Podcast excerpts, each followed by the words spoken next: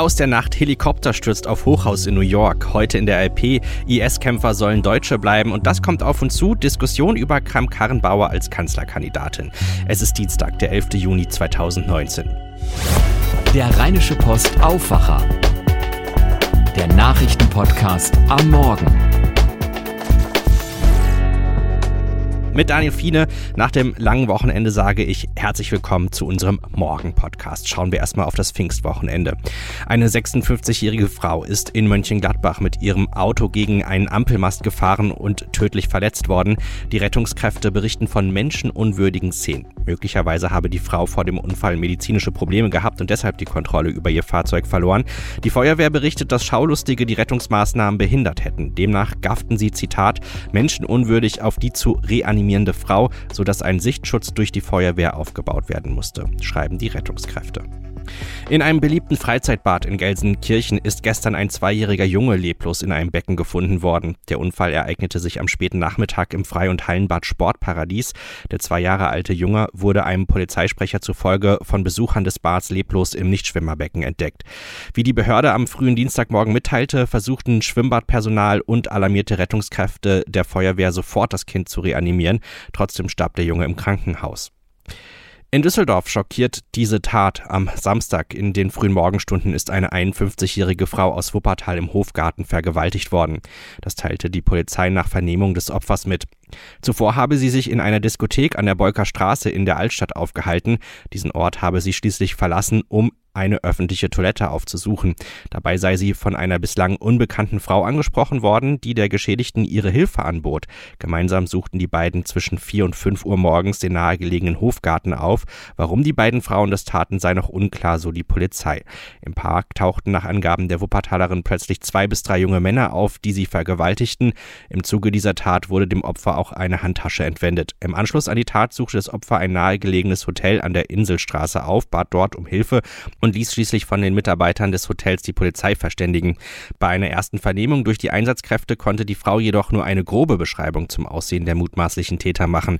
Völlig unklar ist die Rolle der Frau, die die Wuppertalerin zuvor in der Altstadt angesprochen hatte. Beim Eintreffen der Polizei war sie verschwunden. Die Ermittlungen dauern an. Die Fahndungsbeschreibung findet ihr auf rponline.de und auch heute in der Zeitung. Gestern Abend weckte folgende Nachricht gleich Erinnerungen an den 11. September. Helikopter verunglückt auf einem Hochhaus in New York. Beim Absturz eines Hubschraubers auf ein Hochhaus im Stadtteil Manhattan ist mindestens ein Mensch ums Leben gekommen. Das hat die Feuerwehr auf Twitter bestätigt. Bürgermeister Bill de Blasio sagte am Unglücksort, bei dem Opfer handelt es sich vermutlich um den Piloten des Helikopters. Tina Eck berichtet für die deutsche Presseagentur aus den USA. In New York denkt man ja sofort an einen Terroranschlag, wenn sowas passiert. Warum ist dieser Hubschrauber überhaupt auf dem Dach notgelandet? Äh, nun, es war eine Bruchlandung. Offenbar hatte der Pilot Probleme mit dem zweimotorigen Hubschrauber, der in New Jersey stationiert war. Vermutlich versuchte er auf dem Dach des Hochhauses Not zu landen und dabei brach ein Feuer aus. Es schwirren viele Fluggeräte über Manhattan herum, aber natürlich ist man in New York seit 9-11 besonders alarmiert, wenn eines davon auf ein Hochhaus kracht. Hier der Gouverneur von New York, Andrew Cuomo. If you're a, a New Yorker, you have uh, a level of PTSD, right, from 9-11. Jeder New Yorker hat vermutlich vermutlich das gleiche gedacht wie ich, als das passierte. Aber es gibt keine Hinweise auf einen Terrorakt. Brach in dem Gebäude nach dem Unglück Panik aus? Äh, nicht direkt eine Panik, aber die Leute in dem Haus hatten schon Angst, zumal sie auch aufgerufen waren, zunächst am Arbeitsplatz zu bleiben, bis sie evakuiert wurden. Es fühlte sich an wie ein Erdbeben, sagen Augenzeugen. Hier Nathan Hutton, der im 29. Stock war, als das Unglück passierte. Wir konnten das echt spüren, als es knallte. Wir dachten, das ganze Gebäude wackelt. Dann ging der Alarm los und die Sicherheitskräfte evakuierten das Gebäude durchs Treppenhaus. Und da konnte man den Qualm riechen. Wie hoch ist das Haus eigentlich und wie war das Wetter zum Absturzzeitpunkt?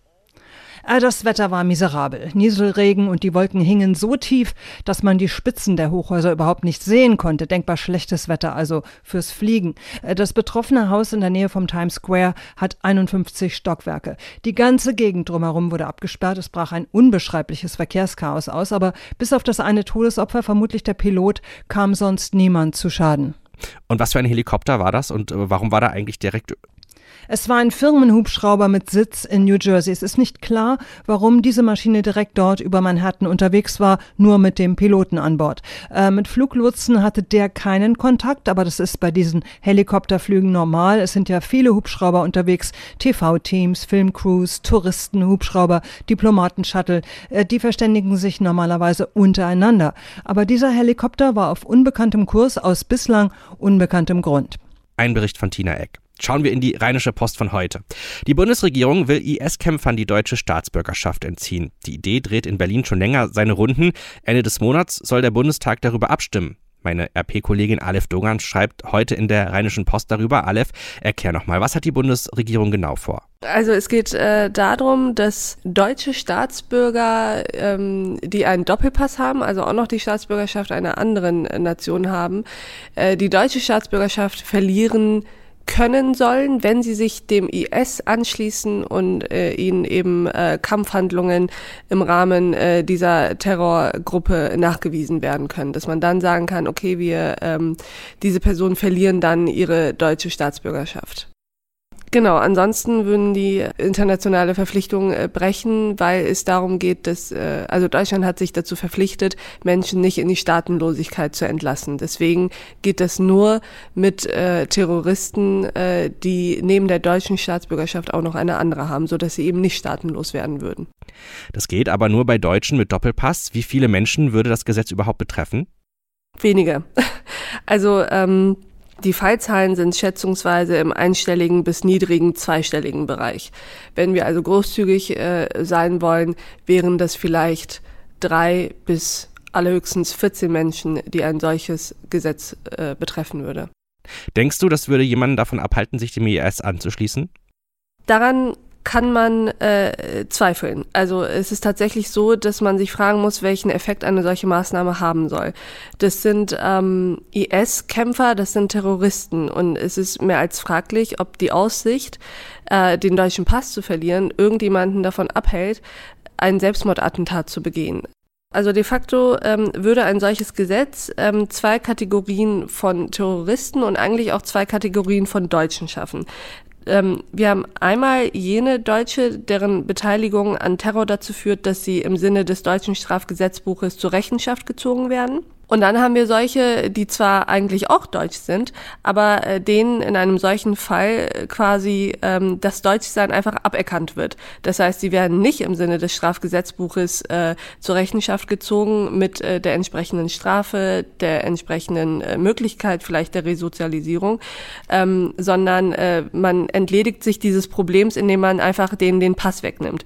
Zu Ende gedacht macht das natürlich Deutsche mit Migrationshintergrund, also solche, äh, die neben dem dem deutschen Pass auch noch einen anderen haben, zu Bürgern zweiter Klasse. Das heißt, sie kommen nicht vor Gericht. Danke, Aleph. Die Analyse zu den Plänen, IS-Kämpfern die deutsche Staatsbürgerschaft zu entziehen, die lest ihr heute auf Seite 2 in der Rheinischen Post. Gleich schauen wir noch auf die Themen des Tages. Erst haben wir hier nochmal eine Nachricht von unserem heutigen Sponsor. Ihr sucht noch ein Ziel für euren nächsten Urlaub? Dann haben wir hier eine tolle Inspiration für euch. Groningen ist eine Provinz in den Niederlanden mit vielen atemberaubenden Orten. In den nächsten Tagen nennen wir euch fünf Gründe, warum ein Ausflug nach Groningen lohnt. Erstens, es gibt schöne Wandermöglichkeiten in Groningen. Man findet überall ruhige Orte zum Abschalten, ob mitten im Wattenmeer oder in der grenzenlosen Weite der Felder. Weitere Informationen zu den Wanderrouten oder sonstigen Aktionen in Groningen findet ihr auf der Webseite visitgroningen.de von unserem heutigen Sponsor ist die CDU-Chefin Annegret Kramp-Karrenbauer die richtige Kanzlerkandidatin.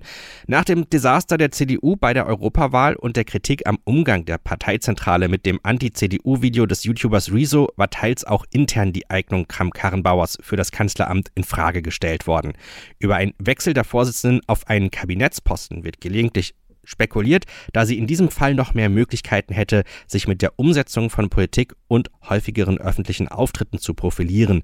Aus Sicht des stellvertretenden CDU-Vorsitzenden Armin Laschet ist noch nicht über die nächste Kanzlerkandidatur entschieden. Annegret Kramp-Karrenbauer hat vorgeschlagen, die Kanzlerkandidatur auf dem CDU-Parteitag Ende 2020 zu entscheiden. Ende 2020 ist nicht jetzt, hatte Laschet der Welt am Sonntag gesagt. Trotz aller Fettnäpfchen und Kritik, Unionsfraktionschef Ralf Brinkhaus ist davon überzeugt, dass CDU-Chefin Annegret Kramp-Karrenbauer nächste Kanzlerkandidatin der Union wird. Das sagte er der deutschen Presseagentur in Berlin. Und auf die Frage, ob es die Große Koalition Weihnachten noch geben werde, sagte Brinkhaus. Das ist der Plan, dass es die GroKo Weihnachten noch gibt. Der Deutsche Bundestag ist bis 2021 gewählt. Angela Merkel ist bis 2021 mit ihrer Bundesregierung als Kanzlerin vom Deutschen Bundestag gewählt worden. Und deswegen muss es unser Anspruch sein, die GroKo auch bis 2021 fortzuführen. Er beantwortete auch die Frage, ob Kramp-Karrenbauer rasch ins Kabinett von Kanzlerin Angela Merkel wechseln sollte. Also Annegret Kramp-Karrenbauer ist unsere Parteivorsitzende und äh, da hat sie sehr viel mit zu tun mit dem Parteivorsitz und äh, sie wird auch unsere nächste Kanzlerkandidatin sein und insofern ist das ihre Entscheidung, was der beste Weg dafür ist. Er äußerte sich auch zu der Sorge, dass die Grünen vorbeiziehen. Also ich habe jetzt nicht die Sorge, dass da irgendjemand an uns vorbeizieht. Wir müssen an uns selber denken. Wir müssen aus eigener Kraft gute Politik machen. Wir müssen aus eigener Kraft unser Ergebnis aus der Europawahl, was in der Tat unbefriedigend war, verbessern. Wären denn die Grünen ein guter Koalitionspartner also da spekuliere ich jetzt nicht drüber, dass die GroKo vorbei ist, aber eins kann man auch sagen, also es gibt ja immer so die Vorstellung, dass also eine andere Konstellation dann einfacher ist. Ich glaube mal, dass die meisten Konstellationen, die praktisch und theoretisch möglich sind, immer ein großes Konfliktpotenzial bergen und äh, vor dem Hintergrund äh, ist die Vorstellung, wir wählen jetzt neu oder wir würfeln uns neu zusammen und alles wird eine große Harmonie, wahrscheinlich nicht erfüllbar. Das sagte er zu der Frage, was denn mit den Grünen gut ginge. Naja, es gibt bei unterschiedlichen Koalitionspartnern unterschiedliche Möglichkeiten, aber ich beteilige mich jetzt nicht an Spekulationen, was gut mit den Grünen geht, und zwar aus einem ganz einfachen Grund, weil ich momentan täglich auslote, was mit der SPD geht, und äh, da haben wir einiges geschafft und da haben wir auch noch einiges vor. Eine weitere Frage, sind die Grünen eine neue Volkspartei? Also ich beschäftige mich mit der Union und äh, es geht darum, dass die Union Volkspartei bleibt und da sind wir so schlecht nicht, trotz des schlechten Wahlergebnisses, was wir bei der Europawahl gehabt haben und äh, insofern haben wir genug mit uns zu tun. Und zum Schluss beantwortet er noch die Frage, ob die CDU noch auf der Höhe der Zeit ist. Also wir haben sicherlich an der einen oder anderen Stelle da noch Potenzial nach oben, insbesondere was die Kommunikation angeht. Ich denke, bei den Themen sind wir schon auf der Höhe der Zeit, äh, aber kommunikativ müssen wir an der einen oder anderen Stelle besser, zugewandter und empathischer werden. Soweit Ralf Brinkhaus. Die deutsche Fußballnationalmannschaft will sich heute Abend um 20.45 Uhr mit einem Heimsieg gegen Estland in die Sommerpause verabschieden.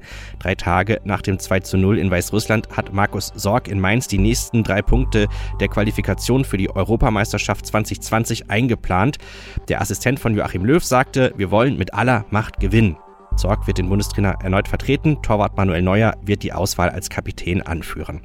Schauen wir noch auf das Wetter. Heute ist es meist bedeckt. Mehr als 22 Grad können wir nicht erwarten. Am Abend und in der Nacht kann es leichten Regen geben. Morgen starten wir mit mäßigen Regen in den Mittwoch.